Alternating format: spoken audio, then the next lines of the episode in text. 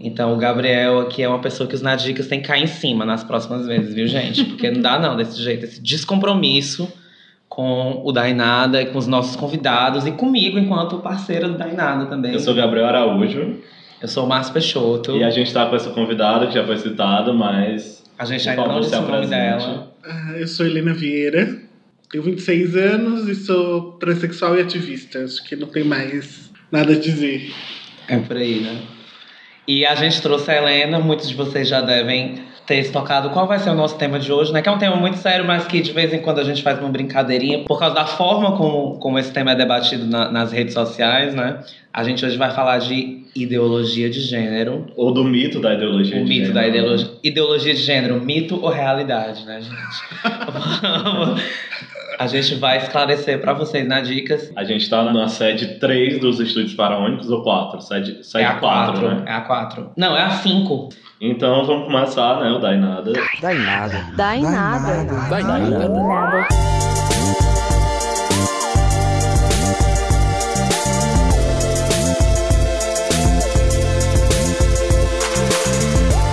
Helena, fala um pouco da tua trajetória com esses estudos, assim, mas porque eu sei que tu começou a estudar mais essas- esses tópicos, porque, enfim, é a tua própria vivência, né? Sim, é, é- eu tenho alguns anos de militância política de forma geral. Eu militava desde a adolescência com questões de moradia e questões estudantis. Mas assim, eu sempre considerava, de modo geral, as questões LGBTs e de gênero completamente secundárias. Assim. Eu achava que era perfumaria. Sério? Sim. E aí quando eu mudei pro Ceará, e aí no Ceará eu comecei minha transição, aí que eu comecei a ver que tinha algum problema na, em poder existir sendo de outro.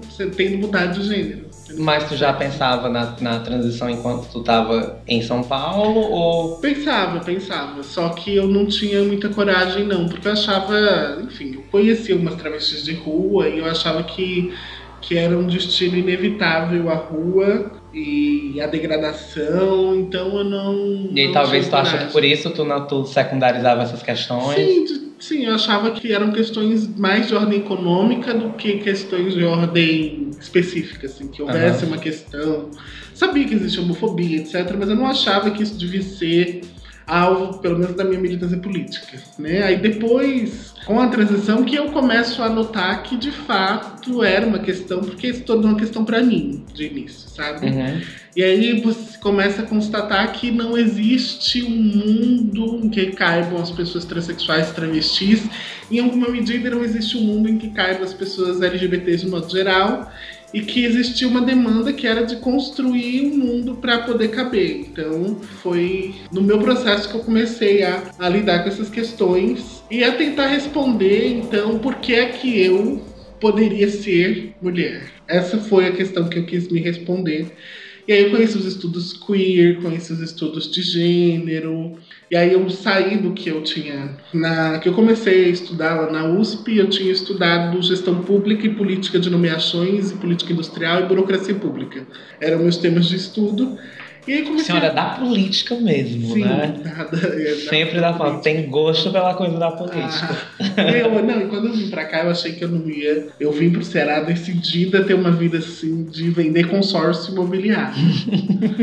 Exato, eu, inclusive vendi, trabalhei numa empresa de consórcio imobiliário em Calcaia. Mas por que tu veio Porque eu não queria nada que fosse especial, nada que fosse culto, nada que fosse Aham. político. Eu queria deixar esse mundo de lado. Não deu certo. Que bom, né? que bom, eu acho, assim. E aí comecei a escrever. Escrevi primeiro para um blog chamado Me Representa, e depois recebi o convite para escrever no The Huffington Post. E aí explodiu meus textos. O Me Representa era. Ele tinha uma, uma visibilidade assim considerável.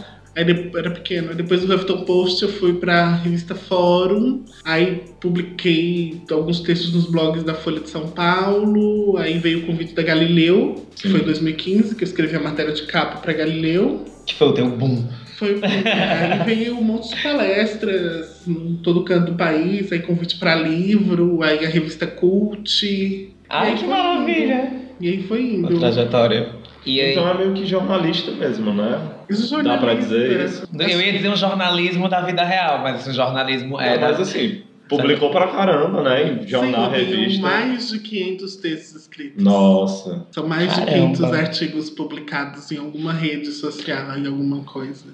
Brasil de Fato, Ah, pragmatismo político. E ainda os textões no Facebook, né? Sim. Que são importantes, né? São, inclusive. Eles, eu acho que eles são o motor pra. São pra motor, porque tu escreve, todos né? eles são sempre trechos ou a reflexão inicial de um texto que eu vou Que tu publicar vai fazer depois. De forma maior. O Facebook é como se fosse um, um sketch, né? Sim, é porque Um eu me caderno sinto mais anotação. confortável de escrever no Facebook. Então, as E pode ideias- colocar um pouco mais de opinião ali, né? Sim. E sem contar que ali tu também já vê um, um certo feedback das pessoas e vê pra onde tu pode puxar ou não o texto. E às vezes as pessoas, e às vezes aparece mais no convite lá, né? Esses dias eu publiquei, aí uma moça da Carta Capital falou: Ah, você pode fazer um dossiê sobre isso pra gente? Aí eles vão comentando. Aí, ah, eu posso publicar isso no, no meu blog, no Amenidades? Eu posso publicar isso nos Entendidos? Posso... Aí eu falei, pode, sabe? Então é do Facebook que as Uhum. coisas partem. Que o bem e o mal vêm, né? Que o Facebook. Sim, sim, tem, sim, porque a- teve, tiveram muitos episódios ruins também. Sim, não só contigo, mas, tipo, muita educação do mal vem no Facebook, né? Tipo, muitos jovens E, estão sendo é, e nesse sentido, por a- fascismo aca- através do Facebook. tu acaba virando uma. trabalhando nessa educação do lado oposto, né? Assim, sim. é um espaço também de disputa ali, né? Principalmente. No Aí as pessoas Facebook é um- de discurso. Facebook como É um- um trabalho, às vezes. Que eu viajei um tempo pra São Paulo e comecei a postar só fotos porque eu tava viajando. E as pessoas começaram a me mandar mensagens reclamando das fotos e perguntando quando que eu ia publicar algum texto. Sabe? E aí foi, não foi uma, foi tipo, gente, eu tô viajando. mensagens reclamando de eu não estar postando nenhum texto.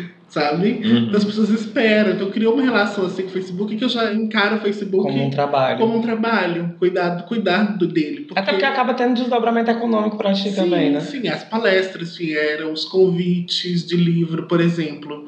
Eu escrevi agora um capítulo do livro Feminismos da Heloísa Buarque de Holanda sobre transfeminismo. Ah, e que ela conhecia meus textos do Facebook, Hum. sabe? A Glória Pérez, quando eu fui escrever o projeto da novela. Ah, é verdade, é bom pontuar chique. isso. Não, É, é- eu devia bom- ter vindo mais bem vestido.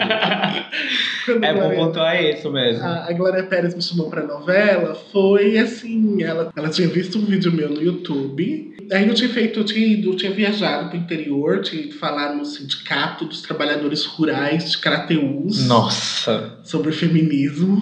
Foi, foi uma rotina interessante. Eu fui pra Independência, pra Associação de Senhoras Aposentadas, falar sobre o impacto da reforma da Previdência para as mulheres. Aí participei de um terço contra a reforma da Previdência Nossa. com as católicas. Aí de lá fui pra Crateús para falar no Sindicato de Trabalhadores e Gente, tu conseguiria fazer, Rurais. brincando, assim, uma cartografia é, é, de todo o povo brasileiro, assim, em da postura do povo brasileiro em relação a certas coisas. E aí depois eu, eu escrevi um textão sobre, porque foi uma experiência assim, eu fui armada, falei assim, vou sofrer transfobia. Cheguei lá, não sofri transfobia nenhuma. Eu fiquei até decepcionada, porque eu esperava. Tinha preparado uma fala educativa para quando viesse, não aconteceu. É tipo o aí? Titus naquele episódio do. Tu lembra?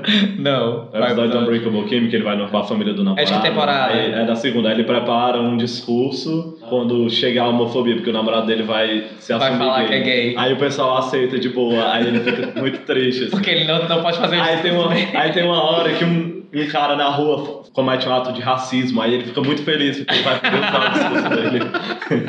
Foi, foi nessa. Tu já foi com o textão preparado, né? Textão preparado. Aí voltei a escrever sobre a surpresa, etc. Aí dá 40 minutos de texto, tinha já 200, 300 likes. Aí a Glória Pérez comenta: Helena, estou tentando falar com você, mas seu perfil está lotado. Aí eu peguei e olhei aquilo, Glória F. Pérez. Eu tava com meu namorado outro dia, eu falei assim: Gabriel, olha isso aqui. Aí ele olhou, aí eu falei assim, a Glória Pérez é escritora? Aí ele tá com um negocinho azul do lado do nome, que era aquela verificação do Facebook. Aham. Ah, Aí eu falei assim, nossa, então é ela mesma. Aí eu fiquei doida em casa. Falei, meu Deus, o que essa mulher quer comigo? Aí acordei o Ari, que eu morava com ele na época. E aí mandei mensagem pra ela, ela me passou o WhatsApp e disse que queria falar comigo sobre a novela. Meu E aí Deus. conversando no WhatsApp, e no outro dia eu falei com ela pelo WhatsApp no telefone, e na semana seguinte eu tava lá no Projac pra dar uma formação para o elenco da novela e fazer um programa com o pessoal do Globo Universidade sobre diversidade.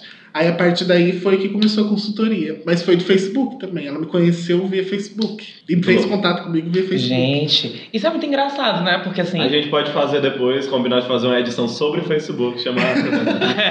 Seria ótimo. que o Facebook ele é uma grande questão, né? Pra todos Gente, os lados. muito engra... eu fiquei pensando agora o, o- a coisa da Globo, né? Da formação e tal. Assim, eu entendo que é, é um processo que eles fazem toda vida que eles vão fazer algum tipo de novela que vai abordar alguma temática específica, chamar alguém que tem um, conheci- um conhecimento a mais sobre aquilo, né? Sobre aquelas vivências, sobre aquele assunto, para dar uma formação e tal, um workshop, etc. Mas aí você vê que, tipo, ah, tu foi falar sobre diversidade e tal, também é como. A galera, é, é, de certa forma, fica. é, coloca a instituição, assim, a Globo instituição, né? Nesse lugar é, maléfico e não sei o que e tal, mas a empresa ela vai funcionando de acordo com as demandas da sociedade, né? Ela é liberal nos costumes, entendeu? Tipo, até Ela é conservadora em outros espaços, É. né? Em Ela é econômico. liberal. Econômico. Ela é liberal, é. Como nos Estados Unidos, assim, o Obama, entendeu?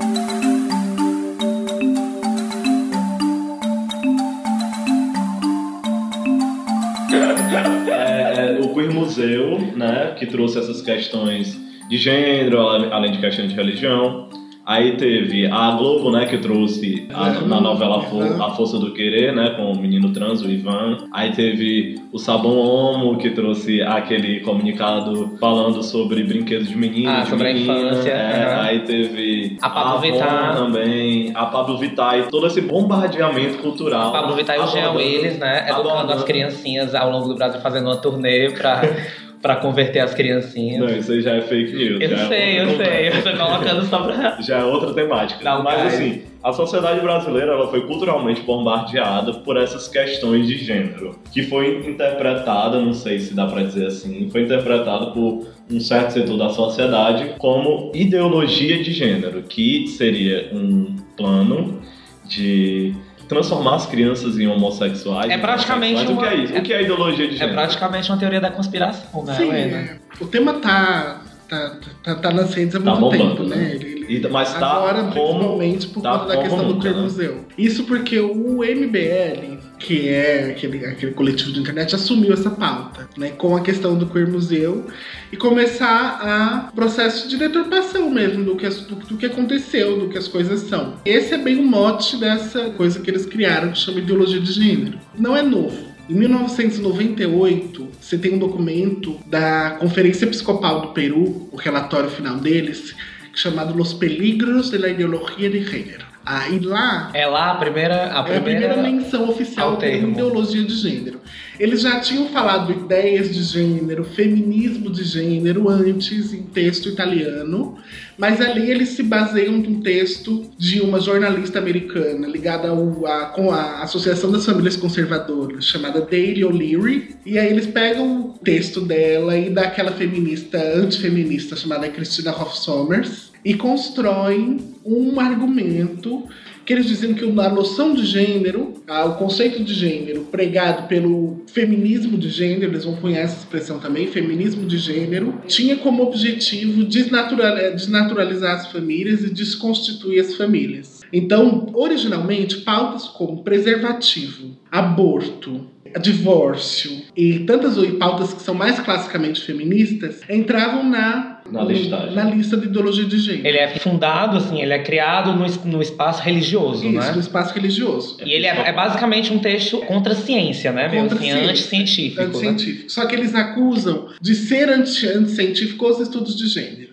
Porque assim, o que acontecia era que em 98 tinha acabado de acontecer uma grande conferência da ONU, que foi a Conferência de Pequim, em 95, que foi a primeira conferência que declarou a centralidade do combate à violência de gênero e dos direitos das mulheres. E aí, na Conferência de Pequim, o termo gênero ganhou centralidade oficial, porque ele entrou nos documentos da ONU, etc. E aí eles começaram a dizer que existia uma conspiração entre movimentos feministas, LGBTs e organizações internacionais para destruir a centralidade da família. E aí, eles vão, por exemplo, o Escola Sem Partido, que a gente está discutindo hoje, já estava mencionado nesse documento há 20 anos atrás, quando eles diziam que, ele, que o feminismo de gênero, os LGBTs e as organizações internacionais estavam transformando as escolas em campos de reeducação. Né? Campos de reeducação no sentido de que a escola ia reprogramar o ser humano todinho. Então, o primeiro pânico se estabelece ali.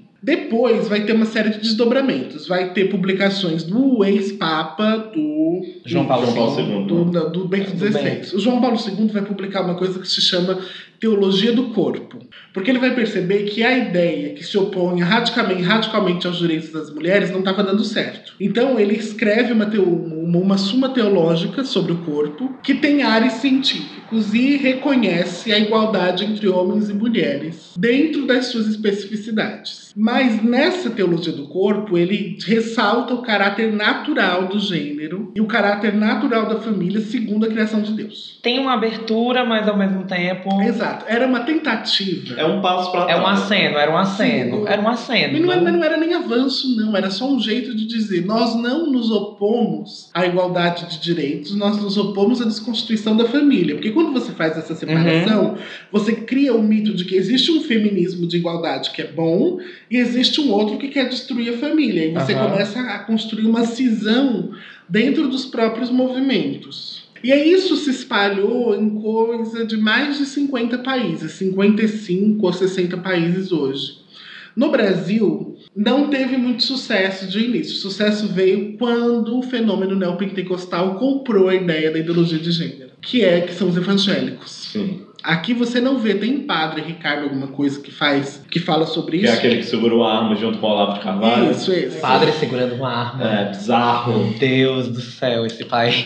Mas não Esse país não cessa de- espaço entre os católicos aqui, porque o a Igreja Católica Mas, na América Latina tinha uma tradição de esquerda, por conta da teologia da libertação, Foda. das comunidades eclesiais de base, né? Então tinha uma outra característica que não foi um terreno muito fértil para a noção de ideologia de gênero. E como é que ela se implanta como projeto de poder aqui? Através da criação de um instituto que recebe dinheiro da Associação em Defesa das Famílias dos Estados Unidos. É uma associação conservadora. Essa associação é ligada ao Partido Republicano Americano. E esse é, instituto, que se chama Observatório Latino-Americano de Biopolítica, e eles usam o termo biopolítica. Gente, na verdade, mas- eles são a teoria da conspiração em si. Sim, né? não é nem. Mas é porque isso é, É muito uma grande. Você consegue mapear isso no site deles. Sabe? Você consegue mapear os apoiadores, os financiadores, está tudo no site. E eles deram, por exemplo, no Brasil, em 2012, um curso de formação de fabricação de conteúdo virtual, de vídeos e etc., para viralizar. Quando você pensa qual é o interesse, qual o interesse da Igreja Católica nisso? Gente, eu tô muito chocado.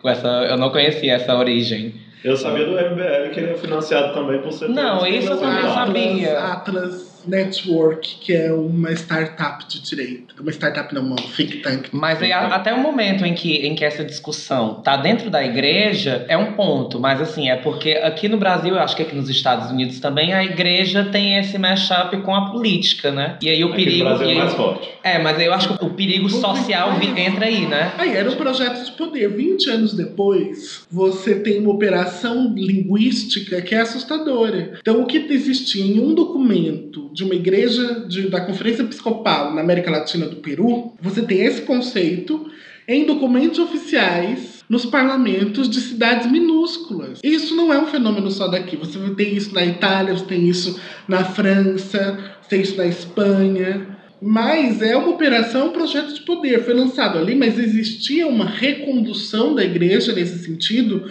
porque existia um projeto de quê? De fazer com que, a que as pessoas retornassem à igreja. Era um projeto de levar à sociedade a importância novamente da igreja como instituição Uhum. Igreja. protetora da família. Porque era um momento em que a própria instituição religiosa já estava, as instituições religiosas no geral, né? Já estavam meio que tendo os, os fiéis já estavam minando, né? Assim, já estavam saindo Sim. e ela não conseguia mais ter aquele um centro político também, né? Como Ou seja, era, uma vontade de criar um inimigo comum, um, um terror pra. Que vai reunir as que pessoas, não é fazer as pessoas novo, votarem que na não é igreja. novo, né? Então, por É. exemplo, eu estava lendo essa semana o texto Socialismo e as Igrejas, o Comunismo dos Primeiros Cristãos, da Rosa Luxemburgo. E lá ela vai falando sobre a atuação dos padres poloneses contra o Partido Social Democrata. E aí eles diziam coisas, por exemplo, que as mulheres do Partido Social Democrata viviam em orgias.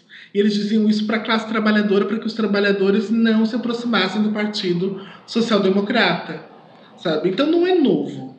E o Engraçado, fenômeno né? de criar terror moral não é novo. Quando você lembra no século XVI do despotismo esclarecido da imperatriz romana Catarina Romanov. Catarina foi quem universalizou, ela era amante do Diderot, foi quem universalizou o, a educação e a educação básica na Rússia. Então as crianças já, ah, no século XVII, terceiro XVII, não tenho certeza, já tinham acesso à educação, coisa que a gente não conseguiu hoje aqui, por exemplo, no Brasil, universalizar. Uhum. Como é que as pessoas atacavam a Catarina? Distribuindo panfletos dela fazendo sexo com o cavalo dizendo que Catarina promove orgias entre homens e animais e bestialidade. O mito dos comunistas que comem criança durante a Guerra Sim. Fria. Que aconteceu no Brasil também, né? Era, era dito isso nas igrejas brasileiras. Sim.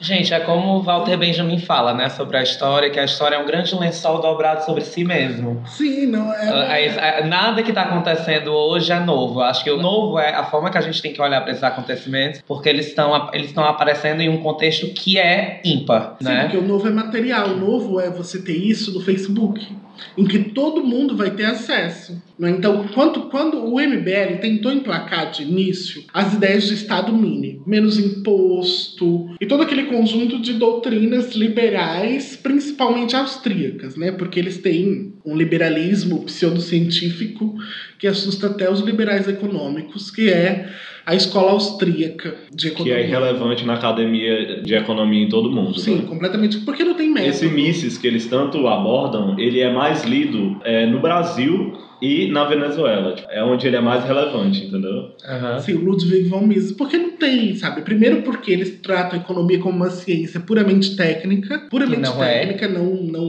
Exato. Nem o pessoal da econometria faz o que eles fazem. E eles tratam a economia partindo da ideia de um sujeito universal de um ser humano universalmente ético que vai agir segundo os interesses individuais sem prejudicar o coletivo. Então é um liberalismo infantil, ingênuo, de quem leu dúzia de livro liberal e produziu um livro, sabe? É, sei lá, é como se alguém leu o Manifesto Comunista do Marx e criar, quiser fundar uma escola comunista achando que entendeu alguma coisa da teoria econômica marxista, sabe? Então, enfim, e aí eles tentaram, eles tentavam emplacar as pautas liberais. Só que o Brasil tem uma tradição estatista. A nossa população olha para os problemas da sua vida e fala assim: por que, que o Estado não está fazendo nada? Sabe? A gente espera do Estado, porque a gente tem uma tradição, tá na nossa cultura a questão do Estado. A gente acha, por exemplo, que a questão do emprego é uma questão de política de emprego, não é uma questão da correlação de forças do mercado. E aí, justamente por isso, eles não conseguiram se emplacar, eles não conseguiram se emplacar na base da teoria do Estado mínimo. E aí, como e é que eles conseguiram eles... apoio? Como é que você ganha o trabalhador para defender um grupo que defendeu a reforma trabalhista. É fazendo ele ter medo da família dele ser destruída. Né? Então essas pautas do MBL formam uma E, e pior, o filho dele seja abusado por um pedófilo, né? Um termo que surge em um documento é, no, num contexto da igreja, né, da religião, em um momento em que a, em que a instituição da, das igrejas estão querendo o quê? Estão querendo construir esse terror né, social, moral, para fazer com que os fiéis voltem para a igreja. Né? E aí ele, ele é retomado nesse contexto em que religião e política estão muito misturados aqui no Brasil. Ele é apropriado, né, ele é usado para causar esse terror, mas ao mesmo tempo ele é usado dentro da esfera política, que, assim, na minha concepção, é uma esfera que ela teoricamente é para ser mais próxima da ciência do que da religião, né, das instituições, instituições religiosas, mas aí ela adentra a esfera política por meio de religiosos que estão lá dentro. O, o, ruído ele vem quando você tem essa construção dessa ideia de ideologia de gênero sendo defendida é, é, na sociedade por pessoas que estão em espaços políticos e sendo defendida como, de certa forma, uma coisa científica, porque quando você vai discutir com alguém que está falando em ideologia de gênero, o argumento dela é a biologia. Raramente a pessoa traz a igreja, eu acho que você traz o aspecto biológico, que é científico. Né? E assim, e a biologia enquanto aspecto científico que fala sobre, sobre gênero e sobre sexualidade, os aspectos que, é, que são trabalhados na biologia não se opõem às discussões científicas de gênero dentro da própria academia, né? Nos espaços Sim. científicos da, da, da, sociologia, da filosofia, enfim. Então, tipo assim, quando essas pessoas evocam a biologia para justificar a existência dessa ideologia de gênero, elas não estão justificando, elas estão se embananando mais ainda e, tipo, Porque não faz sentido, né? Porque a biologia não, não, não se É opõe. porque a ela. eles usam uma simplificação. É, é um dispositivo, um dispositivo retórico muito eficiente. Porque Até porque ele é fácil, né? Porque- Sim, E ele é autônomo, né? Ele não necessita de um, de um, de um diálogo. ele não ele- faz sentido. Pra falar a verdade, ele não faz sentido, mas precisa fazer, né? Sim, porque você pode desmentir milhares de vezes que as pessoas não vão acreditar. Porque se você leva traz dados de alguma pesquisa científica, existe a ideia de que as universidades fazem parte desse grande conluio. Então, obviamente, o conhecimento produzido dentro de uma universidade não faz sentido. Não funcionaria Uhum, para Que aí eles. já entra a cultura do anti-intelectualismo, né? Sim. Da pós-verdade também, Sim. né? E não só, eles não são necessariamente anti-intelectualistas. Eles são anti, e aí é eu acho que é uma responsabilidade das elites intelectuais, porque eles são anti-elite intelectual. Mas ao mesmo tempo, tu não acha que. Eu acho que é o mesmo ranço que vem dos artistas, que eles são contra a elite artística também. Que Porque é, a elite que artística é é o muito colocada pedantismo. como- Não é. é. o pedantismo, é o pedante, é o jeito pedante de falar, é o jeito snob de, de, de olhar para as classes mais populares. Isso é marca da elite intelectual brasileira, Uhum. sabe? E isso sustenta esse fenômeno. Por quê? Porque, inclusive, a, a elite intelectual acredita que esses que são secundários, que não vão agora, que, que a coisa começa a ganhar vulto. E eles nem que conseguem. Agora que começa a assustar, eles não conseguem responder Exato. direito. O movimento artístico. E aí eles se provam, Contra. eles não se provam tão intelectuais como eles. Não tem- Eu acho muito fraco o movimento de resposta aos ataques a- dos artistas que os artistas estão O fazendo. discurso dos artistas Os é vídeos vai no fundo preto, gente, pelo amor de Deus. Sim, então aí você vê, você vê, né? Você junta todos os nomes globais em Caetano um vídeo. Veloso e o curador E o e, não vídeo é sei o. menos visto que o de um youtuberzinho qualquer. Sabe? Porque foi o que aconteceu. Inclusive, um deles falou: ele falou, olha, meu vídeo foi mais visto que o desse monte de artista que todo mundo conhece. Como a gente, quando a gente estava ali mencionando, falando do, do gozo de dar na posição de vítima, tu não acha que tem um gozo nessas pessoas que acompanham é, esses youtubers e que acreditam né, nesses argumentos retóricos, tem um Sim, gozo de fazer não parte é de. um gozo de, é um gozo histórico isso, porque a gente sempre quer, por exemplo, eu sempre disse, quando a gente começava a anunciar o golpe, golpe, golpe, e aí agora o presidente Temer ficou no, externado no hospital militar, a gente está sempre à espreita de um ressurgimento da ditadura. Não porque haja alguma chance real de ressurgir a ditadura, porque os quartéis foram precarizados, porque não há dinheiro.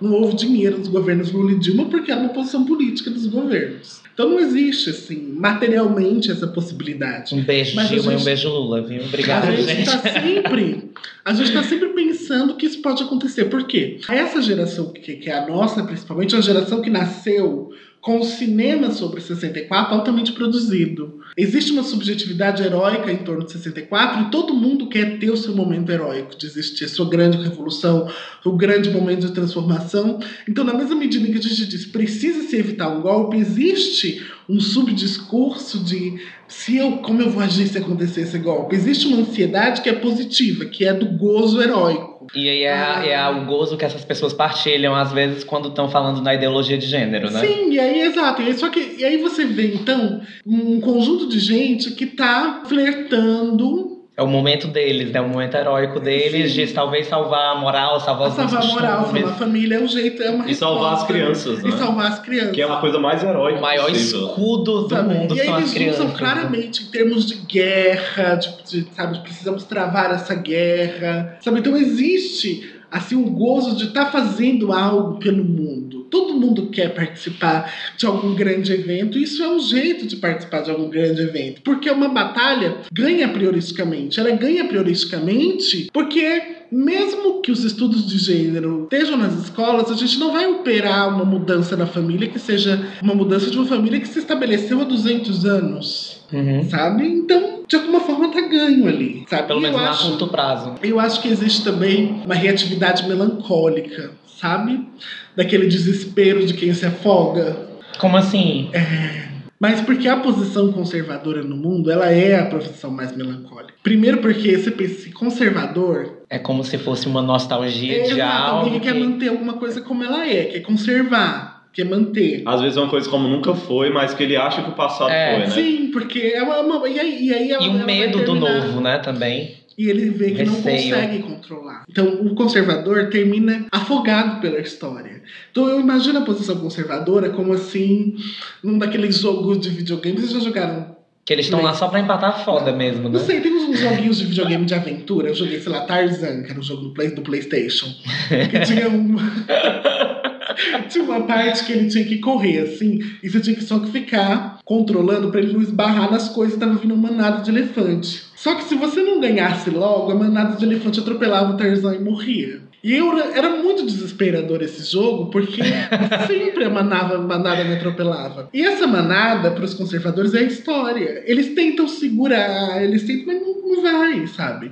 E aí você fica olhando. Eu falei esses dias para um professor, que eu estava dando uma formação para a Ah, Secretaria de isso vai Educação. ficar lindo no, no podcast. Tava dando uma, uma, uma, uma formação na Secretaria de Educação, eu falei para ele assim: falei assim, o senhor precisa se prevenir do mico histórico que o senhor vai pagar. E aí eu falei o exemplo do livro Abolicionista, de Joaquim Nabuco. Se ele é abolicionista, você vai ver quando ele era senador, um debate dele com outro senador sobre a abolição dos escravos. O senador falando assim, pode abolir, mas tem que indenizar, porque o Estado não tem permissão para tomar a propriedade de ninguém. Era um senador liberal. O Estado não pode se apropriar da nossa propriedade e jogá-la fora desse jeito. E eles estavam falando de pessoas negras. E você lê isso, e é tão ultrajante, é tão absurdo, mas fazia sentido naquela época, em termos de debate público. Uhum. Sabe, eu fico imaginando que se existisse o Facebook na época do Joaquim Nabuco, ia ter um monte de gente dizendo que o Estado não tinha direito de se apropriar da, da coisa que a pessoa. Não, mas ele trabalhou para comprar Ia ter os prints, né? Ia ter os prints.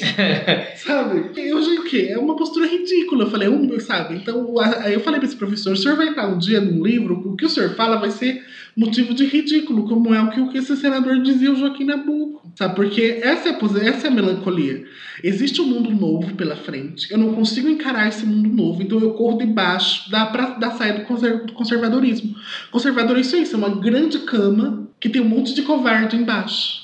Que eles estão chorando Com medo de pra- sair, pra- né? pra- pra- Pra não ver o pensar. monstro que tá no Exatamente, pasto. Exatamente. Essa... E deve ser tão desesperador. E todo mundo corre o risco de ser conservador. Sabe quando a gente diz assim: ah, mas a música na minha época É, era é muito bem melhor. isso, né? Isso é conservador. É muito conservador.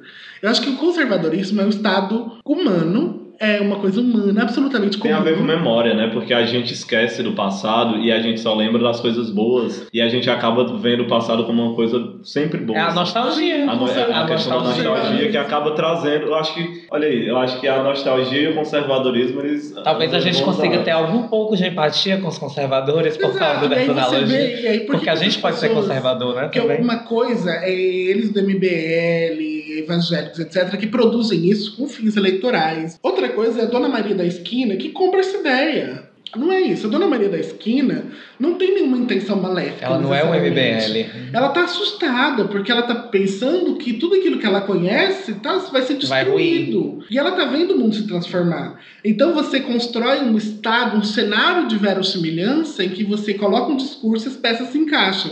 Então você diz assim, estão querendo transformar nossos meninos em meninas. E aí vai uma drag queen na escola, uma drag queen na, na, na novela, e aí não sei o que na TV. E aí esses elementos que não são interligados entre si, Sim. são servem para sustentar a história que é verossímil. É uma estrutura básica de qualquer mentira. Sabe, a mesma estrutura da cartomante, que sabe, você joga a carta para a pessoa e aí vai, você vai fazendo a leitura fria das reações da pessoa e vai encaixando, e a pessoa diz uma coisa, encaixa na história, e quando vê tudo fez sentido. Mas não é porque fez sentido. Porque os fatos foram inter- interpretados de maneira verossímil. É o viés de confirmação, né? Sim, o viés de confirmação, exatamente. Bem, e aí existe uma outra questão. Por que é que essas pessoas acreditam em teoria da conspiração? E aí esse eu acho que é um erro da Constituição do Estado brasileiro. Se essas pessoas acreditam que existe nas secretarias de educação, nos ministérios de educação, gente se organizando para que o filho dela deixe de ser homem, é por quê?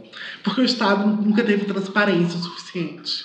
Isso gruda na gente de forma tão forte porque a gente não tem uma cultura da transparência. Então, por que, que eles acham que escola sem partido faz sentido? Porque eles não estão convidados a participar do conselho da escola, não sabem como se faz a gestão da escola. Sabe, a gente falhou porque as pessoas só podem acreditar que existe conspiração onde elas não sabem como as coisas acontecem. Se elas participassem da vida das escolas, da vida dos estados, das secretarias, Das universidades. das universidades, elas iam saber como acontece. Então, é uma falha a gente só tem espaço para o obscurantismo quando os instrumentos democráticos falharam. Então isso é uma falha da nossa Da crise capacidade das, é de crise ser. das instituições. Exato, né? a capacidade de ser transparente. falou na crise das instituições, se você for reparar nessa década mesmo aqui no Brasil, você vê que é, que é mais ou menos isso, né? Que assim, a gente teve os dois primeiros, os dois mandatos do Lula, de 2002 a 2010, e por mais que, que não tenham tido, não, não tiveram crises tão grandes como as que a Dilma enfrentou, e assim, você não observava é, esse lado conservador e esse lado de direita se articulando dessa forma ou tendo essa abertura, porque as instituições, talvez, por mais que tivesse tido o escândalo do mensalão, não tinha um lugar de crise tão grave que possibilitasse que eles fizessem essa guinada, entendeu? Assim, e se, e se espalhassem como se fosse um vírus. Desde 2013 que você vê essas investidas, né? É, se apropriando da- das manifestações de 2013 para puxar as pessoas para um lado, para o lado do Aécio, porque as manifestações verde e amarelo, Uhum. né? Tipo o pato da Fiesp, não sei o que, e todo mundo lá, porque era a, ga- Uma coisa louca. era a galera que Quem tava nas ruas em começou aquelas 2013 e não era. manifestações, quem começou aquelas manifestações foi o MPL. O movimento Passe Livre. Cadê esse movimento, né? Porque o que aconteceu depois daquele movimento, que não teve nada a ver com, as intenções iniciais, né? Acabou transformando o Brasil no que ele é hoje. Eu acho que foi esse efeito dominó, meio sem intenção e tal, essa instabilidade política. Quando eu comecei a ver que aquelas manifestações estavam começando a se voltar para o governo federal, assim como as nossas eleições são sempre voltadas para o executivo, sempre, né? A gente virou um esquece- monstro, esse negócio A gente um esquece. monstro. Virou um gigante mesmo, né? Que Foi. acordou.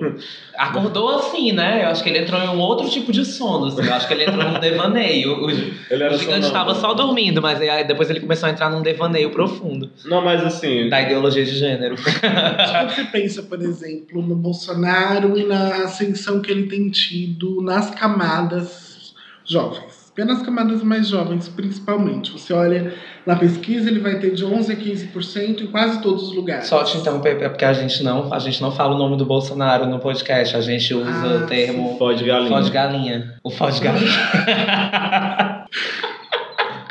tu se importaria de usar esse termo? Ou tu prefere usar Bolsonaro mesmo? Eu não- acho que eu não consigo falar com a gravidade que, que eu dizia. As pesquisas em relação a ele. É esse rapaz, né? é, É, a a gente deixa bem Ai, parte, a gente deixa bem parte. As pesquisas em relação a, a ele estão entre 11% e 15% na maior parte dos lugares, porque é um grupo jovem. É, Eu tava em Baturité. E isso que é espantoso, né? Sim, isso não, não é espantoso, não, é explicável. Não. Ai, meu Deus. Helena, não. Ah, eu tava em Baturité fazendo debate para debater com o filho dele, Hum, o Eduardo. Pode dizer o nome do filho? Claro. Pode. Ele- se ele não tiver fudido galinha também, né? Eu fui com o fi- pra um debate com o filho dele, só que ele fugiu, ele foi embora antes do debate, antes de ouvir a- a- as réplicas. Ah, e o- quando ele entrou, tinha assim uma multidão de, de jovens gritando mito, mito, mito, e fazendo sinal de arma com as mãos. Era assim uma coisa muito Entendi. aterradora, porque eles eram uniformizados, estavam com camisas pretas, né, uns pretas e outros com camisas verdes. Aham, Ele teve em Fortaleza de manhã e de noite em Baturité. sim. E ele fez uma agenda escondido, porque ele marcou uma agenda em Fortaleza e foi em Baturité escondido. Ah, Foi uma coisa assim, pra, fez a esquerda ficar tudo perdido, porque ninguém sabia onde ele ia estar. Eu fui em Baturité porque eu tive uma intuição, junto com outros companheiros, que ele estaria em Baturité e fomos pra lá. E aí, até dar 8 horas da noite, a gente não sabia se ele tava ou não. A gente descobriu que ele tava quando começou a zoada do povo gritando mito. Então, uniformizados, mesmo estilo de cabelo, assim, uma padronização quase fascista mesmo, sabe? Majoritariamente homens, de academia. Eu até brinquei que precisava de uma academia sem partido. Porque todos eles eram tão malhados que eu falei, eles devem aprender isso na academia. Meus que estão doutrinando nossos jovens na academia, né, né, por aí, no Smart Fit. Mas eles Não, também, não, eles, também, eles também são mobilizados, assim, eles têm as próprias redes deles em Sim. que eles são mobilizados, né? Porque se ele tivesse ido escondido, assim, ah, ele, É, tava, não, foi escondido da devem- esquerda, Isso, da né? esquerda. Mas eles estavam muito bem organizados. Mas a esquerda também teve muito bem organizada. A cidade resistiu assim, de um jeito muito bonito. E a maior parte do pessoal que estava anti-Bolsonaro lá eram de mulheres e LGBTs. Era a maior parte. Então você via assim. até Gente, no tão, tão simbólico, dos né? Tão sintomático isso. Até no timbre dos gritos vocês conseguiam identificar quem era quem, porque uma voz era mais fina e outra era bem mais grossa, era aquele urro militar deles, né? e o agudo sobrepõe o grave.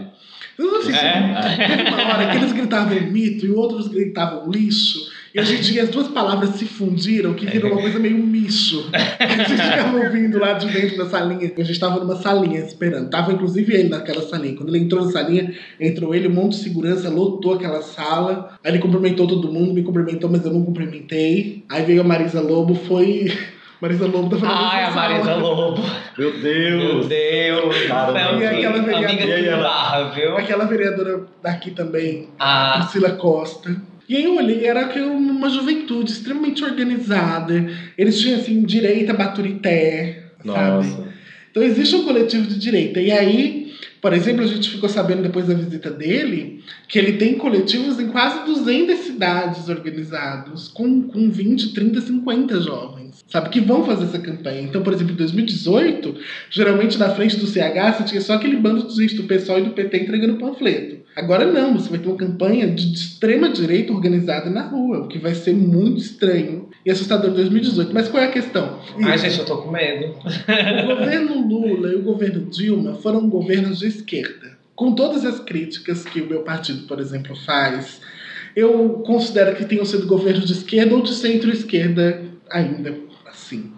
Então a hegemonia era a esquerda, era a política social. Ou seja, A em contracultura, né? Exatamente, a juventude tem uma espécie de desejo contra-hegemônico. O Bolsonaro é contra-hegemônico. Ele hoje é, é a subversão, entende? Ah, e esse é o grande problema, porque ele encarna a subversão. E aí eles, eles colocam, né? Então quando a gente pensa na universidade pública, por exemplo, eu falei esses tempos no Fórum LGBT do Pessoal da História, lá do UFC, e eu falei que existia uma contradição que a gente precisava resolver.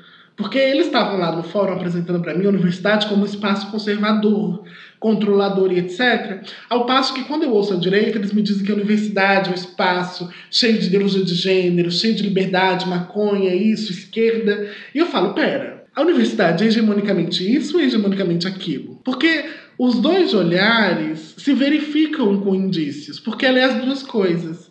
Só que a política era de esquerda.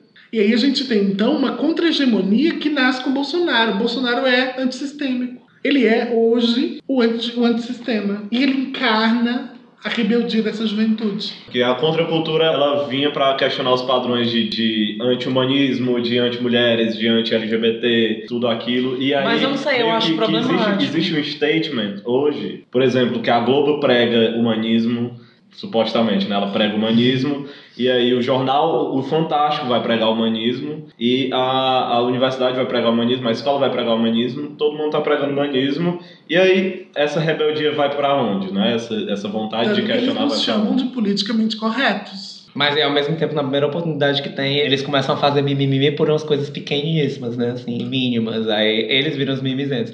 Não, mas assim, o que eu ia falar é porque assim, eu tava lembrando de uma fala do Deleuze que ele fala que não, não existe governo de esquerda, Uhum. existe governo favorável.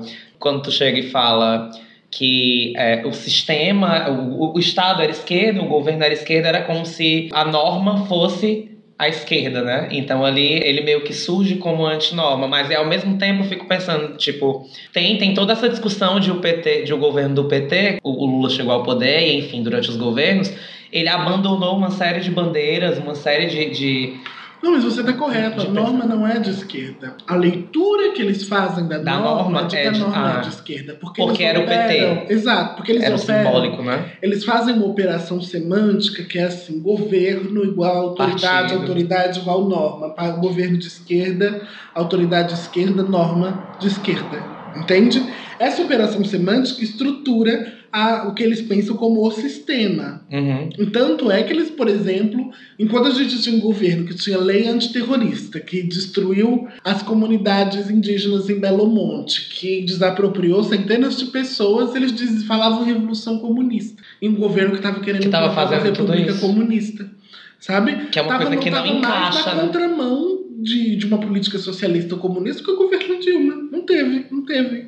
E assim, eu acho que são furos assim que você percebe em todos os, todas as partes do discurso dessa, dessa galera, entendeu? Mas aí quando entra o Temer, aí você vê que o buraco é mais embaixo, entendeu? Porque quando entra o Temer, Aí você vê que aquele governo que o PT estava fazendo, aos avanços do, do poder econômico e do, Aham. do, do Como, conservadorismo. como, como o governo do PT tava segurando É. a porta enquanto eles É, empurravam, né? Exatamente. Isso é, isso é foda, né? É bizarro, bizarro. Porque a- tinha uma esquerda mais, mais extrema que cobrava, né? Fazia essa crítica ao governo do PT por fazer essas concessões e etc. E foi essa esquerda que convocou as pessoas para as ruas para combater Foi. esses statements Mas aí, ao mesmo tempo, em 2013. Você, na minha cabeça eu fico imaginando o quão horrível deve, deve ser você ser o partido no poder e você ter que fazer todos esses agenciamentos, entendeu? Você tem ali a sua eleitorado de base que tá ali cobrando todas as bandeiras que você defendeu durante décadas. Você tem todo o poder econômico com que você vai ter que negociar para fazer o país funcionar, porque senão o país não funciona, o país não se Dentro segura. da, dentro o país da não- lógica econômica Dentro de mundial, toda a né? lógica, porque o, país, o que segura o país são vários setores, né? Tem, tem economia, tem educação, tem cultura, tem, tem tudo. E, E tem não, a tem, como- não tem como globalização, segurar um né? Governo de só mercado. baseado em, em ide- ideologia, né? Assim, ideia, e- ideal revolucionário e etc. Você tem que conversar com esses outros setores. Porque Porque- houve, eu acredito, eu, faço, eu acredito que houve momento, sobretudo a Dilma eu acho que não teve condições, mas o Lula, o Lula teve condições, enquanto ele estava lá com seus 80% de aprovação, de fazer reformas que se opunham ao poder econômico. Que poderiam ter evitado Ele as teria- crises posteriores, Sim, né? ele teria condições de fazer um conjunto de reformas, porque ele tinha o, o parlamento absolutamente controlado. Sabe, o Lula governou sem muita crise. Ah, diferente da Dilma, que não teve situação, porque ele estava num momento economicamente favorável, que era o boom das commodities. Né? A economia brasileira é prioritariamente baseada em commodities. Né? Então a gente tinha Que é matéria-prima. que é matéria-prima, isso, que são, sei lá, soja, Milho. milho. Arroz? São coisas que você planta aí. ou que Carne você também. A carne é commodity Sim, a brasileira carne também. Ah, e aí teve aquela política. Mas era do- principalmente a soja. Sim, que foi da política. Ferro, dos- minério de ferro. Dos- Coisas que você planta ou extrai são commodities. E elas estavam com preço lá em cima no mercado internacional. Isso, E sendo muito, muito comprado pela China, né? isso foi o que garantiu condições de fazer política social, etc. E de fazer Investir muito em universidade. E aí, quando acabou isso, teve que vir a roxa. Aí foi a Dilma pegou o Brasil sem dinheiro de commodity. Esse foi o grande problema do governo dela. E ela já tinha, ela tinha que fazer uma, uma série de cortes que ela tinha que fazer. E ao mesmo tempo ela precisava se sustentar politicamente e prometer ainda mais avanços, né? Mais naquela Uhum. campanha política de vai rolar mais do que a gente já fez. Eu, eu não, eu não imagino que houvesse algum tipo de saída ou alguma coisa que pudesse ter evitado. Porque, assim, eu acho que os setores mais conservadores e de direita, o, o poder no, no, no país, no Brasil, sempre foi desses setores. Então, tipo assim, quando eles não podem, quando tem algum instrumento que impede, eles, eles constroem dispositivos que, que vão ajudar eles a retomar o poder. É, tipo, pra mim, essa, a- o impeachment é uma, uma demonstração Mas clara aí, se a disso. gente cair nisso, se, a gente, se, se eu concordo com você, eu vou ter que concordar então que não existe possibilidade nenhuma para política brasileira. Entende? Hum, Não sei, não necessariamente. Porque Mas, eu acho assim, isso pessimista demais. tu acha? Eu acho, porque eu acredito que a gente viveu uma experiência agora e que outras experiências virão que a gente consegue fazer diferente. Sabe? Porque com o apoio popular que ele tinha, ele não tinha caído. Se você olhar, tinha trocentos processos de impeachment do Lula protocolados e nenhum aceito, porque tinha, Não tinha tinha sustentação popular. Aquela reflexão filosófica e política de que é, quando tá tudo bem politicamente, tipo, não incomoda corrupção, por exemplo. A gente sempre cai no nazismo, né? Mas, tipo, como tava tudo bem, tava rolando um boom econômico na Alemanha nazista, as pessoas não se incomodavam não- e não, não Não prestavam questionavam atenção. sobre, né? sobre o que estava acontecendo, a loucura que estava acontecendo, entendeu? A gente não pode esquecer o movimento do governo Lula de organizar o centrão do, do Congresso Nacional, que é onde estava, por exemplo, Eduardo Cunha, que foi o cara que apresentou o projeto de Dia do Orgulho Heterossexual. Sim. Né? Gente. A Alcunha que depois viria a ser um grande personagem da República, porque foi quem arquitetou o golpe. né? E foi um figurão em todos, em vários sentidos, né? Foi a pessoa que falou que Deus tenha piedade desse país, nação. dessa nação. né? E aí você tem, por exemplo, o governo que tinha Magno Malta na base, e aí ele pressionava o ministro da Educação para não fazer o que Márcio. Feliciano era da base, Ma- pediu voto para Dilma. Então você vê Bolsonaro, com quem eles estiveram, né? E que poder eles deram para essas pessoas. Bolsonaro era da base, né? Era Ele era do base, PP, ele era da base do PT. Ele era da base. Deixou a base pouco tempo antes do golpe. Era da base até o quase limite. Aí você vê assim, por quê? Por quê? Aí a gente fala, tem, claro, a crise do presidencialismo de coalizão. Talvez o nosso modelo político chegou ao seu A limite. exaustão, né? É possível que tenha chegado. Acho que tem muita coisa para analisar ainda. Acho que um monte de intelectual publicou livros sobre o golpe. Acho que são todos equivocados, porque a gente ainda está vivendo o processo. Você não pode Uhum. publicar um livro de análise do processo quando você ainda está vivendo o processo, né? Foi uma intelectualidade fast food. Esse cenário todo foi o que favoreceu isso. Hoje a gente tem a iminência de uma república teocrática. Eu diria isso. Não formalmente teocrática, mas com poder Ai, amiga, por isso que eu sou pessimista. por isso que eu tô pessimista, actually, né?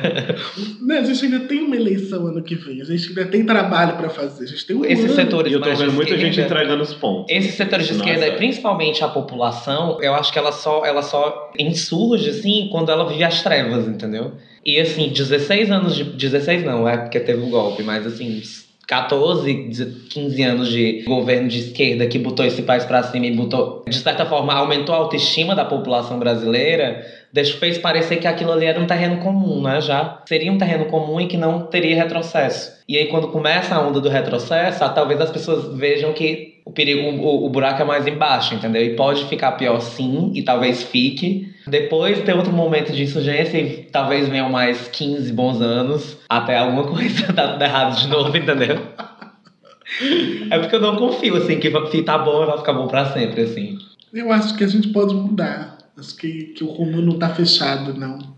Acho que polarizou. Então você olha, por exemplo, a pesquisa feita pelas mulheres do católicas pelo direito de abortar. 77% das pessoas pesquisadas, que são de diversas religiões e faixa etária, são a favor de, de se combater a violência contra homossexuais dentro da escola, por exemplo. Então você vê que uma das grandes mentiras do pessoal que fala de ideologia de gênero é que eles têm a capacidade de nos acuar, de fazer a gente pensar que todo mundo, que, ou que a maior parte das pessoas Não concorda quer. com eles. É. Não, sabe? Mas não é.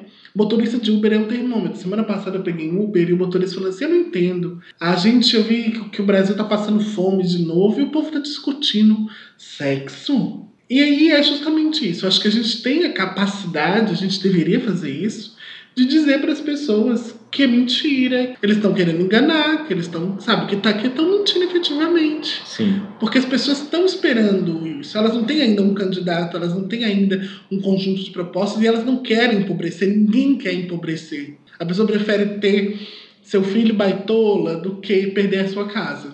Do que passar fome, né? Acho que a gente subestima muito o Ah, brasileiro. então acho que eu vou usar esse argumento agora, quando tiver uma discussão dessa.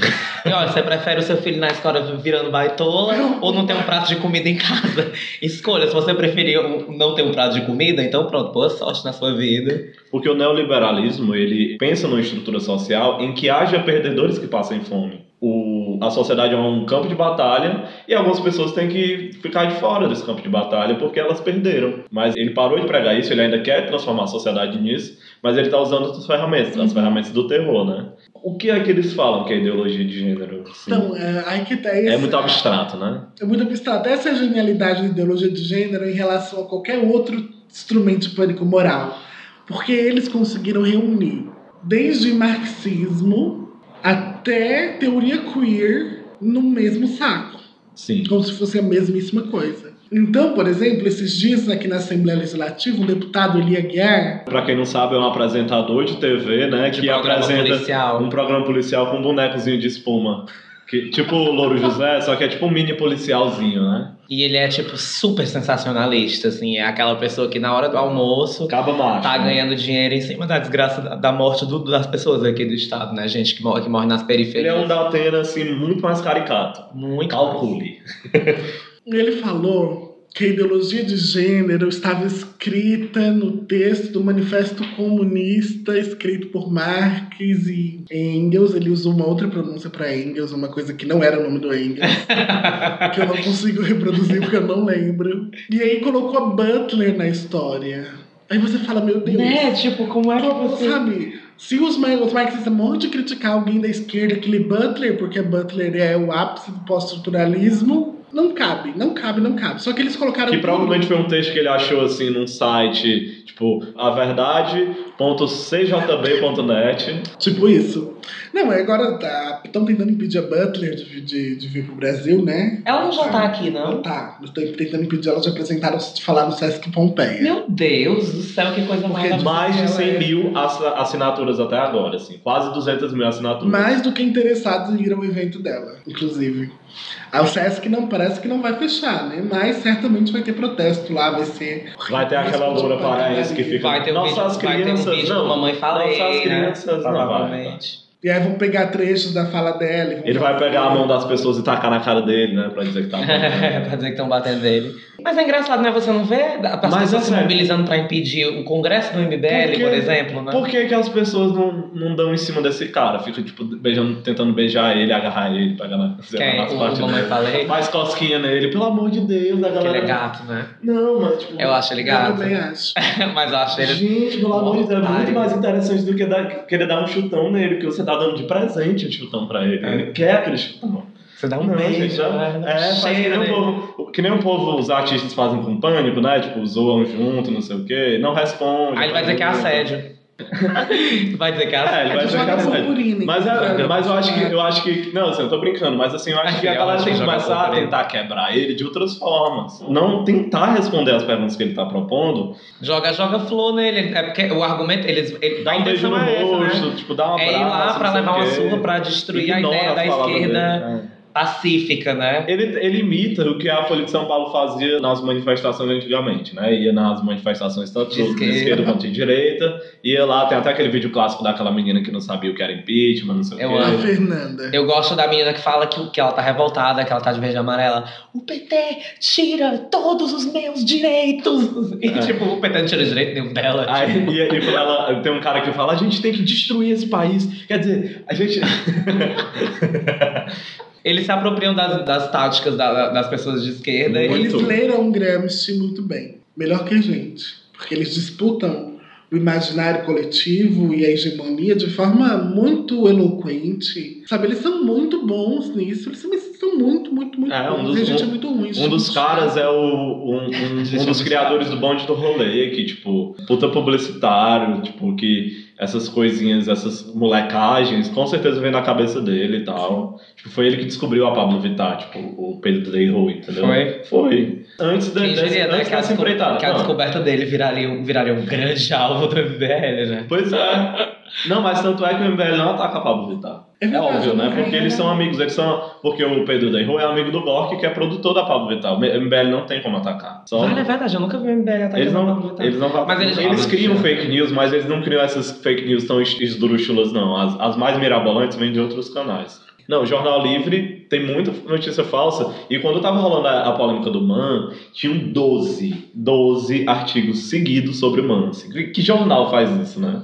Muito louco. E você olha lá, tem membros que são do MBL e são do Jornal Livre, né? Então, Na verdade é deles, né? é o... E parece que o Jornal Livre, quando você abre ele, eu já abri ele várias vezes, ele faz um- uma mineração de criptomoedas no seu computador. Ele, tipo, meio que hackeia o seu computador e usa o seu computador como o processador do seu computador. Eu sei Mas que ele, ele se sites- aproveita do seu processador para fins expulsos, entendeu? Mas esses sites, é foda porque esses sites de fake news, né, eles são profitáveis também, né? Eles ganham dinheiro a partir de clique. O MBL Matando seria inteligentíssimo caixas se eles inventassem 10, 10 sites de fake news e esses sites se espalhassem pela internet, porque um clique ali vai gerar dinheiro pra eles. Mas esse, gerar... é- esse Jornal Livre é diretamente ligado a eles, assim, diretamente.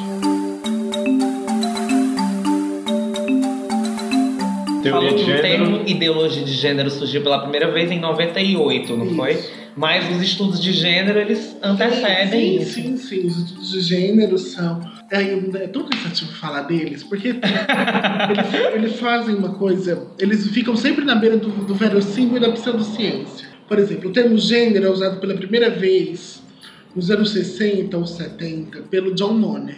Né, John Money era um. Antes não existia esse termo gênero. existia na linguística. É. Ele é não- não se usado falar- Mas não para a identidade de Não, gênero não, feminino, não. fe- masculino. Não existia. Ah, o John Money criou de forma prática, porque John Money ele era um médico do Instituto John Hopkins nos Estados Unidos e tinha como objetivo ele foi ele trabalhava com mudança de sexo de pessoas intersexuais. Sim. Né? Então nascia com genitália ambígua. ele Intersexuais é o que outrora era chamado de. hermafroditas. Sim. Porque as pessoas confundem assim. É porque Nossa. existem muitos tipos, são 41 tipos de corpos intersexuais. Nossa. Né? Não sabia. Então tem corpos intersexuais que não sabem que são intersexuais, como por exemplo as pessoas têm síndrome de Morris. O que é a pessoa que tem síndrome de Morris?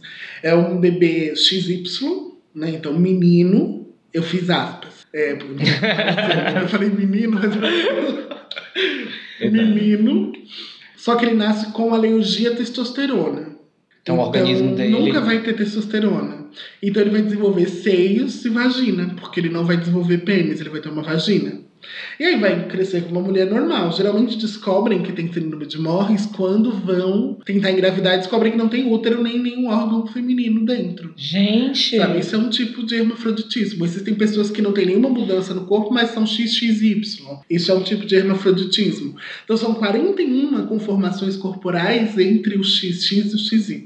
Nossa. Por isso que quando eles falam, eles apelam para biologia, não é para biolo biologia, é para biologia de ensino médio. Sim. Sabe? Para uma biologia Porque a própria a, a biologia mais quando traz a, a questão mais complexa Sim. tá lá a transexualidade Sim. Você pode ser, você pode ser, sabe? Você- como você, quem, quem sabe que é XY, sabe? Não tem como saber. E Então, às veja. vezes a pessoa sabe, mas ela não sai dizendo por aí. Sim, por porque a própria coisa do XY não tá só na genitália Sim, é, não, não, não importa, né? A gente, a gente, eu digo que ele é homem sem saber qual, qual, qual é a genética dele, porque isso Uhum. pra mim tá dentro de um conjunto de signos sociais. Sim. Então, o John Money fazia o quê? Quando ele corrigia a- o genital e dizia, ele falava, ele falava assim, bem, esse bebê não nasceu com um sexo claro. Então, como ele chamou que o bebê ia ter depois? Gênero. Porque ele falou, se eu modifico de um jeito, ele vai ser uma coisa. Se eu modifico de outro jeito, vai ser outra coisa. Aí ele falou, esse é outra coisa, então a pessoa nasce com sexo, mas o que ela vai ser é outra coisa. E aí é o que ele vai chamar de gênero. Gênero seria essa, essa flutuação sobre o corpo. Essa coisa que Sobre o interpreta sexo biológico. Isso. Essa coisa que interpretam a anatomia. E aí ele chama de gênero isso. Aí vem aquele caso fatídico do David Heimer. Vocês conhecem o caso Não. do David Heimer? School us, O girl David Heimer, que é um caso que na América Latina, principalmente não no Brasil, eles usam muito para dizer: olha o que a ideologia de gênero quer fazer com as nossas crianças. David Heimer, existiam dois irmãos, Bruce e Brian Heimer. É, e aí eles eram judeus e foram fazer a circuncisação. O Bruce teve o pênis decepado processo de circuncisação porque deu errado. E a família ficou desesperada com aquilo e procurou o Dr. John Money. E o doutor falou assim: olha, é, a gente pode transformar numa vagina e fazer o Bruce virar uma menina. E vocês criam como uma menina. E aí eles fizeram a operação. meu Deus do céu Fizeram a Que operação no, no, no Uhum. Bruce. E aí foi criada, foi criado como uma menina chamada Brenda Heimer. Em dado momento, depois de muitas tentativas de suicídio, to- de tomar injeções de hormônio que ele pensava que eram injeções de vitamina e todo tipo de Mas- o doutor, o doutor, o doutor errado. né? fazia umas coisas absurdas, como por exemplo fazia os irmãos, a Brenda e o Brian, simular cenas de sexo entre os dois como forma de trabalhar a libido feminina da, da Brenda. Um caso assim de cientista maluco. É como se fosse uma, uma transexualidade ao contrário, né? Ele nasceu com, com alinhado com o gênero, ele nasceu Uhum. cisgênero, mas aí sofreu a mudança de, de sexo, a gente pode dizer assim, Isso. ou uma mudança de gênero, e aí ela não estava alinhada ao próprio gênero. porque- desalinharam ela É, ela- exato. E o- aí, quando descobriu, a Brenda quis voltar a ser menino. Então começou a tomar hormônio masculino e fez uma faloplastia com o Dr. Money para criar um pênis. E aí, alguns anos depois, o irmão dela, o Brian, se suicidou e a Brenda assumiu o nome de David, David Heimer, se suicidou também. Né? gente que história trágica Sim. Tem um documentário que se chama. pode indicar pros nossos Aquele cho- chocolate com pimenta que tem um personagem aqui. ah é a Bernadette Bernadette, será que tem? Ah, é só você pôr David Heimer no documentário que aparece. A maior parte você vai ver assim, 10 é sobre ideologia de gênero, né? Dizendo que a ideologia de gênero quer fazer isso com as pessoas. E aí diz- essa é a prova de Ai, que o menino é naturalmente um menino. Tanto é que a Brenda nunca soube que nasceu um menino e mesmo assim sofria e etc. E aí eles usam isso como um exemplo de que o gênero é biológico. Sim. Eu fiz um texto resposta sobre essa questão, falando que o problema ali foi a imposição de gênero sobre o corpo do, da, da criança. Assim como me impuseram um gênero masculino, impuseram um gênero feminino. Por quê? Porque os pais não, não entenderam que ele podia ser um menino mesmo sem, Sem- pênis. Entende? Sim. Essa necessidade dessa correção tem a ver com a cisgeneridade. Então, é, é, foi um caso que, que, que, que a gente não tem nenhum acordo com esse caso, sabe? Com, com aquilo. O Dr. John Money foi importante para os estudos de gênero quando ele tirou da literatura e trouxe para os estudos de gênero. Mas quando a Joan Scott, que é a feminista que trabalha gênero como categoria histórica, que é o texto dela, gênero como uma categoria útil de análise histórica, a Joan Scott vai entender o gênero de outra forma. A gente não tem igualdade com John Money. A Butler constrói uma crítica ao John Money em Enter Trouble, sabe? Então, e eles usam uma das coisas que eles dizem, por exemplo, então é isso, é de que essa ideia de gênero tinha sido criada por um médico maluco. E aí eles pegam aquele estereótipo socialmente consolidado, o cientista maluco, encaixam o Money ali, encaixam o gênero na mesma coisa. E toda vez que alguém disser gênero é socialmente construído, parece que a gente está falando do David Heimer. Uhum. Entende? Então, o que é que a ideologia de gênero diz? Existe uma conspiração quando eles falam da ideologia de gênero, né? Eles chamam de ideolo- de ideologia de gênero os estudos de gênero. né? Então, eles chamam de ideologia de gênero qualquer iniciativa de promoção de igualdade, debate de gênero. Aqui no Ceará a coisa foi tão absurda que eles retiraram do plano estadual de educação até gênero literário.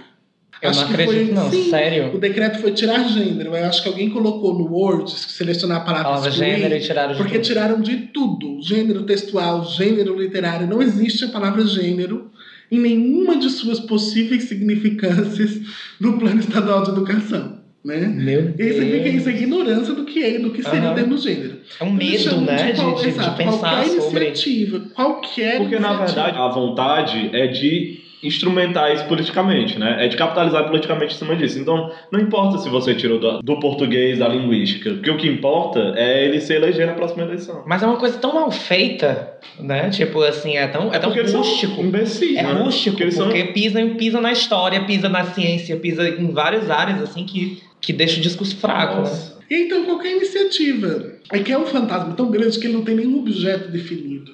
Então, por exemplo, essa semana na Assembleia a gente estava discutindo um projeto de repasse, um projeto chama Projeto Paulo Freire, que é de repasse de dinheiro público para algumas associações no interior que trabalham com combate à pobreza. A doutora Silvana falou assim, eu voto contra. Todo mundo quer saber por que será um projeto de combate à pobreza. Ela porque chama Paulo Freire, e Paulo Freire é um dos ideólogos da ideologia de gênero. E você fala, o Paulo Freire nem sequer falou das relações de gênero. Nem conhecimento desse tema ele É provavelmente, sabe? Então você não existe um objeto claro. Tudo que eles quiserem, esse é, Vão o, associar. esse é o grande problema do populismo. Populismo, Laclau vai falar de significantes vazios. O que são significantes vazios? É uma coisa que não tem definição e que tudo que você colocar cabe e você atribui uma definição a ela. Populismo se bebe desse tipo de, de coisa. A ideologia A de ideologia é de isso. gênero é um significante vazio, entende? Ele é móvel, vai caber o que você puser dentro dele. Tanto é. Aí fica fácil pra explicar, fica fácil pra amedrontar, ele tá em todo lugar. Exato. Ele é onipresente. Então você É não um tem, inimigo comum, né? você não tem uma única lei de ideologia de gênero que, que se autorreferencie no sentido de, para efeitos dessa lei, considera essa ideologia de gênero como? E aí define. Não existe, porque eles não sabem, porque não tem, porque Até o termo no- não existe. No texto do Escola Sem Partido, eles não falam de nada, em canto nenhum. Eles falam de ideologia de gênero, mas só mencionam de uma forma super solta. Sem dizer o que é. Sem falar Sem sobre falar O gênero. plano de educação aqui, depois da lei aprovada, aprovaram uma emenda que era assim: é vetado a menção de disciplinas, etc., de ideologia de gênero. Não tem um único parágrafo em lugar nenhum dizendo ideologia de gênero é. Sabe, se você faz qualquer lei, isso é básico. Se você cria uma coisa que tem um conceito, você fala assim: para efeitos desta lei, tal coisa significa X. Aí você sabe, quando você lê a lei, que para essa lei. Isso é muito perigoso, né? Porque se você coloca aquilo e proíbe, qualquer públicos, coisa né, pode ser aquilo. Qualquer e, tipo, coisa pode e, ser e- aquilo. e como tem um monte de- de juiz é, é, mal informado por aí pelo Brasil, fazendo liminares como essa do Enem, de proibir a proibição né, de, de você ir contra direitos humanos, a coisa da cura gay. pode haver, em cima dessas leis, muita gente condenada arbitrariamente, até sobre coisas que não tem nada a ver. Mas de qualquer forma, é, assim, justi direito, assim, eu acho que em muitas ocasiões é uma coisa interpretativa, lei é interpretativo, né? Agora, se você tem num documento oficial da lei, do direito, de alguma coisa do tipo, uma menção a esse termo, enfim, tem que estar tá definido. Porque se, como, como é que você vai interpretar passa, se não tem o que interpretar? E quando passa e não está definido, que qualquer coisa cabe, entendeu? Como foi o caso agora do, do Crato, né? Que o Crato aprovou uma lei na Câmara Municipal dizendo que era proibido disciplinas que falassem sobre ideologia de gênero, menção de ideologia de gênero ou qualquer coisa relacionada à ideologia de gênero. Mas ele não diz o que, é, o que ideologia, é ideologia de, gênero. Nem que diabo de disciplina é essa. Que, que alguém reformou a grade e criou disciplina chamada ideologia de gênero. Tipo, aí a professora pode falar, mulher também é gente e vai presa, tipo... Né? Sabe, eu acho, sabe o que eu acho? Eu acho que algum político de esquerda devia pegar essa lei e fazer assim, é, para efeito, que, propor uma emenda para efeito dessa lei, considera-se que ideologia de gênero é um termo mentiroso criado pela Igreja Católica, ou algo nesse tipo. Porque se a definição é aberta, a gente poderia interpretar a definição como proibitiva da própria ação deles. E aí é usar a própria forma Fica como o sistema funciona, né, para criar uma tensão de dentro pra... Que nem aquele cara que, quando estavam discutindo a cura gay, pegou e quis pedir. Tony Reis. Pedindo aposentadoria. aposentadoria porque ele estava doente de gay. Eu acho que foi produtivo esse debate, assim. Eu acho que a gente tem. Nossa, eu acho que a gente vai ter que ter referências bibliográficas. Né? A gente vai, ela tem que colocar uma bibliografia. Helena, a gente depois da faz, eu vou fazer, vou listar pra ti pra tu passar. Vai nada.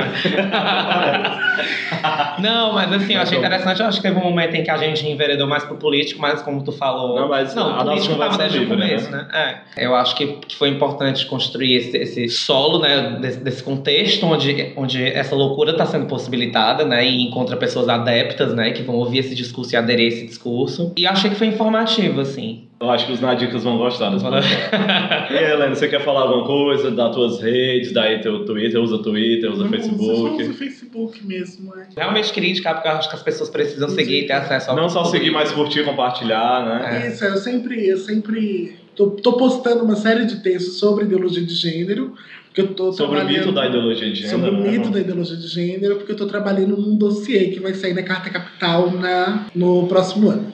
Então eu tô postando sempre, pelo menos uma Tu tá fazendo aquilo que eu te sugeri, que era de pegar os pontos que eles levantam, que eles, quando eles argumentam sobre ideologia de gênero, sim, que eles sim. dizem e. Ai, você ela já tinha pensado nisso antes. Provavelmente, né? Mas é porque ela, ela, ela, ela, ela pediu minha opinião, eu peguei e falei, mulher. Eu fiquei imaginando. Olha, ele vai abrir a revista e vai dizer assim: olha, essa parte eu aqui prefiro, fui eu, eu que. É porque assim que tu falou, eu fiquei imaginando logo a Helene youtuber, né? Que nem naquela estética de YouTube, né? Tipo, a ideologia de gênero é isso. Aí, não, a Helena pegava assim, jogava no lixo. Não, gente, não é isso. Ideologia de gênero. Mas tem mais alguma coisa para indicar, agradecer? Manda um beijo pros Nadicas, eles são ótimas pessoas, eles mandam São os nossos ouvintes, Helena, os Nadicas. E eles estão espalhados pelo mundo inteiro. A gente tem ouvinte na Nova Zelândia, a gente tem ouvinte Eles sempre citam na Nova Zelândia. Eu sinto, porque eu fiquei muito chocado quando eu descobri ele fala gente... português? Eles são brasileiros, brasileiros é. que estão pelo mundo, né? É, às vezes uns cearenses, né? E é foda, porque as pessoas que estão fora também ficam revoltadas com o que está acontecendo aqui, né? Então, um beijo, vocês acompanhem meu perfil no Facebook. Acompanhem. E ouçam da também. E ouçam né? nada. Eu sou Dainada.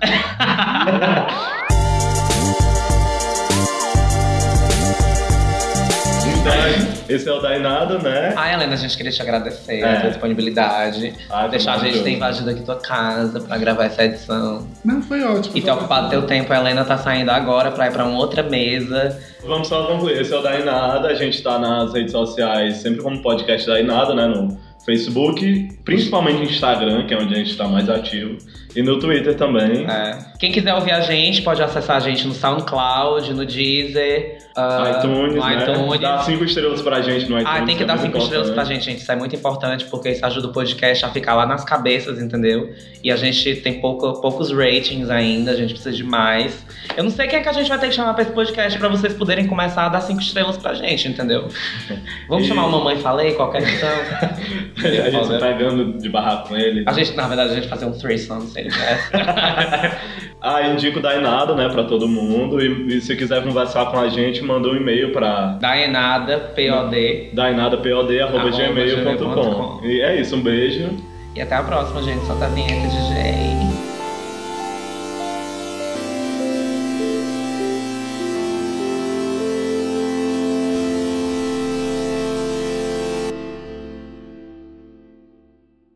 Pessoal, só um adendo. Antes de encerrar o podcast, eu queria mandar um beijo pros meninos do HQ da Vida, o Dan Carreiro e o Sidney Andrade, principalmente o Sidney, que diz que é fã da gente, que ouviu todas as edições do Dainada, maratonou e tal, e depois indicou a gente num podcast. E para quem não sabe, o HQ da Vida é principalmente um podcast sobre histórias de pessoas LGBT que eles vão contando lá, mas eles têm outros quadros secundários. É muito interessante, tô adorando acompanhar. Enfim, na dica extra aí para vocês.